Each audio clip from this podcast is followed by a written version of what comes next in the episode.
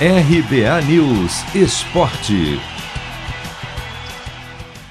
Terminou o sonho do Bi da Libertadores para o Atlético Mineiro. Depois de uma campanha até então brilhante, o Galo deu adeus à competição na semifinal ao empatar com o Palmeiras por 1 a 1 em Belo Horizonte e ser eliminado graças ao gol fora de casa do Verdão. Sem Queno e Diego Costa machucados. Vargas foi o escolhido para formar o ataque com Hulk. Depois de desperdiçar algumas oportunidades, o chileno abriu o placar no segundo tempo, de cabeça, e deixou o Galo muito perto da vaga.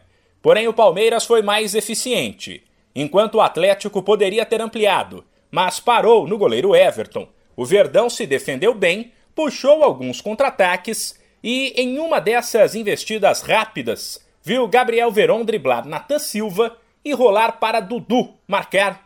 Depois, o técnico Cuca falou em aprendizado para a sequência do Brasileirão e da Copa do Brasil. Lógico que a gente fica muito sentido, né? Você ser eliminado e vir falar para o torcedor do Atlético agora aqui é ele olhando lá na telinha agora deve ser a última coisa que ele quer ver, né? Pô, esse cara perdeu, mas a gente tem que entender que isso é da vida.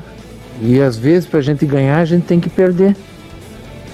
Quem sabe a gente tira lições num futuro, dentro das outras duas competições que nós estamos, nós podemos levar uma ou duas. O treinador ainda analisou o jogo e evitou culpar o zagueiro Natan Silva pelo drible levado de Gabriel Veron no gol do Palmeiras, que gerou críticas de parte da torcida. Hoje a gente teve tudo que um jogo oferece para vencer.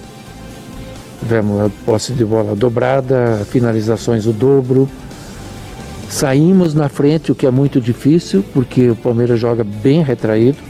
E nós demos a marcação pressão na frente era uma bola nossa. Infelizmente calculamos mal o tempo de bola. É aquele, aquela jogada que o zagueiro ele tenta achar o atacante no corpo para fazer o giro e ele não conseguiu achar.